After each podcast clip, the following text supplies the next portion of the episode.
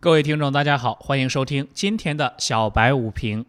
沪指险守三千点，下午看券商板块能否启动。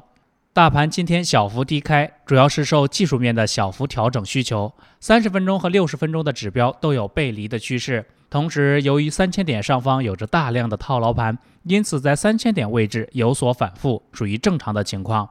另外，国际上的避险情绪也再次升温，推动国际金价期货连创新高。带动 A 股早盘黄金板块个股集体大涨，金贵银业、中金黄金涨停板，玉光金钻也涨幅超过了百分之八。早盘低位震荡之后，在酿酒和有色板块的带动下，逐渐走高，险守三千点。截止中午收盘，沪指报收于三千零一点零七点，下跌五点三二点，跌幅为百分之零点一八。万科 A 今天终于在集合竞价时没跌停，集合竞价成交二十四点八亿元。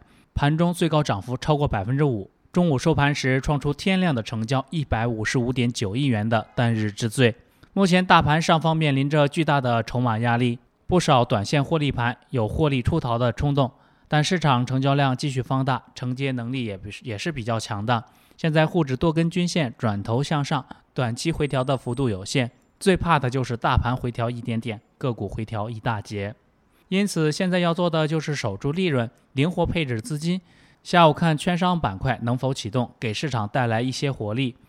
股市有风险，投资需谨慎。以上信息仅供参考，盈亏自负。您的股神之路从小白炒股学堂开始。本节目由北京公牛财富科技有限公司制作出品。